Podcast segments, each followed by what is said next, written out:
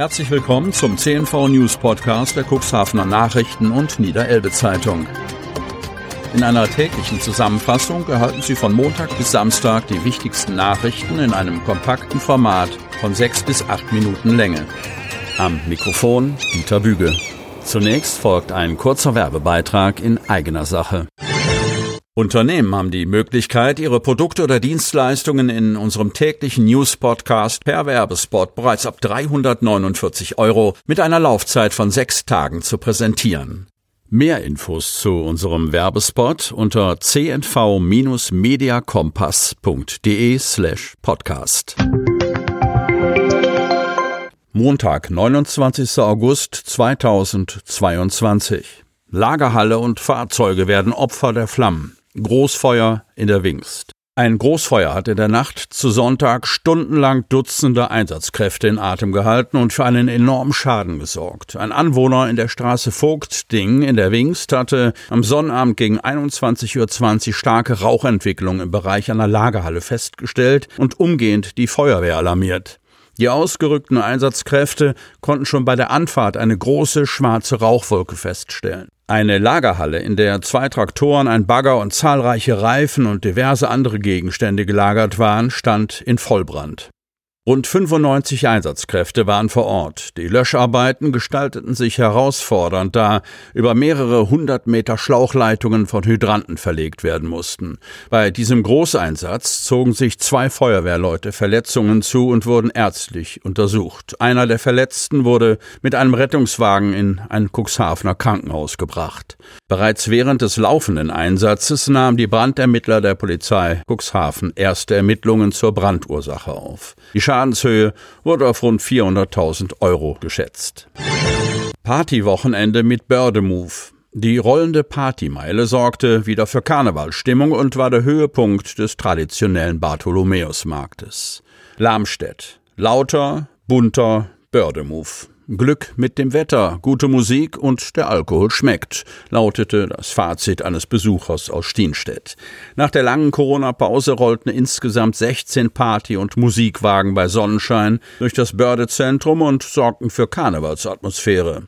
Partytrucks mit wummernden Bässen, Konfettikanonen und Nebelmaschinen und einige kreative und mühevoll gestaltete Mottowagen begeisterten tausende Zuschauer. Der Markt war von Freitag bis Sonntag gut besucht. Über das gesamte Wochenende wurde allen Altersgruppen etwas geboten, schwärmt Lamstedts Bürgermeister Manfred Knust. Es gab ein Glücksrad, Wasserspiele mit der Jugendfeuerwehr Lamstedt, Sodenwerfen, Kinderschminken und vieles mehr. Der Wettkampf hat begonnen. Das Stadtradeln ist am Sonnabend mit der Eröffnungsfeier gestartet. Mehr als 100 Teams nahmen teil. Cuxhaven. Im Aktionszeitraum vom 27. August bis 16. September wird in Cuxhaven wieder für ein gutes Klima geradelt. Der symbolische Startschuss war die Fahrradtour am Sonnabend mit Oberbürgermeister Uwe Santja und Radelstar Mark Itgen.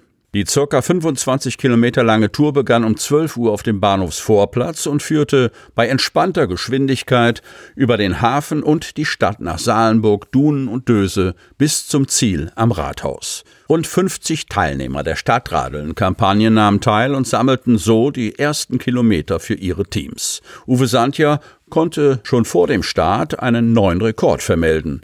116 Teams und 750 Teilnehmer hatten sich registriert. Die Feuerwehr sammelte bereits vor Beginn der Eröffnungstour über 300 Kilometer. Nicht, dass die Jungs in den kommenden drei Wochen mit dem Feuerlöscher auf dem Fahrrad zu ihren Einsätzen fahren, scherzte Santja.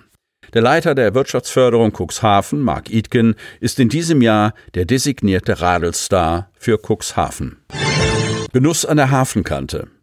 Beim Altenbrucher Hafenfest gab's die Schippe Seeluft inklusive. 270 Kilo Fisch verbraten. Von Joachim Tonn, Altenbruch. Gefeiert wurde, getanzt und gelacht. Rund um das Hafenbecken nur glückliche Gesichter.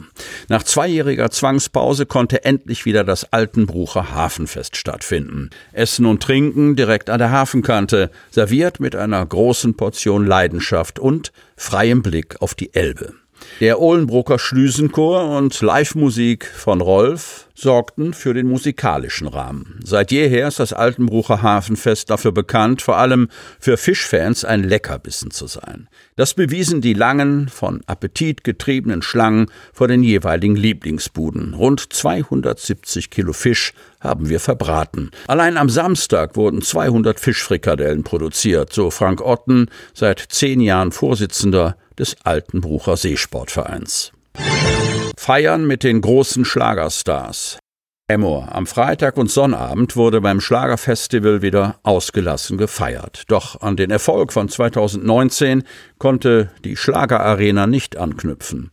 Die Fans von Heino, Marie Reim und Beatrice Egli hatten am Wochenende auf dem Festivalgelände in Hemmer kein Problem, ihren Schlageridolen ganz nahe zu kommen.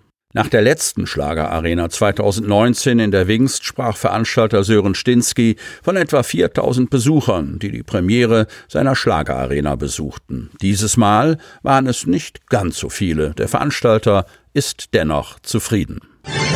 Auto kollidiert mit Baum. Frau verstirbt vor Ort. Kappel. Nach Angaben der Polizei war ein 73 und 71 Jahre altes Ehepaar aus Budenheim bei Mainz am Sonnabend gegen 13.40 Uhr auf der Kreisstraße 68 in Richtung Dorum unterwegs. Im Bereich Kappel kam der Mercedes aus bislang ungeklärter Ursache in einer Linkskurve nach rechts von der Fahrbahn ab und kollidierte frontal mit einem Straßenbaum. Beide Fahrzeuginsassen wurden im Auto eingeklemmt und mussten von Einsatzkräften der Freiwilligen Feuerwehr aus dem Auto befreit werden. Der Fahrer erlitt bei dem Unfall schwere Verletzungen und wurde in ein umliegendes Krankenhaus gebracht. Die Beifahrerin hingegen verstarb noch an der Unfallstelle. Die Polizei schätzt den entstandenen Schaden auf rund 10.000 Euro.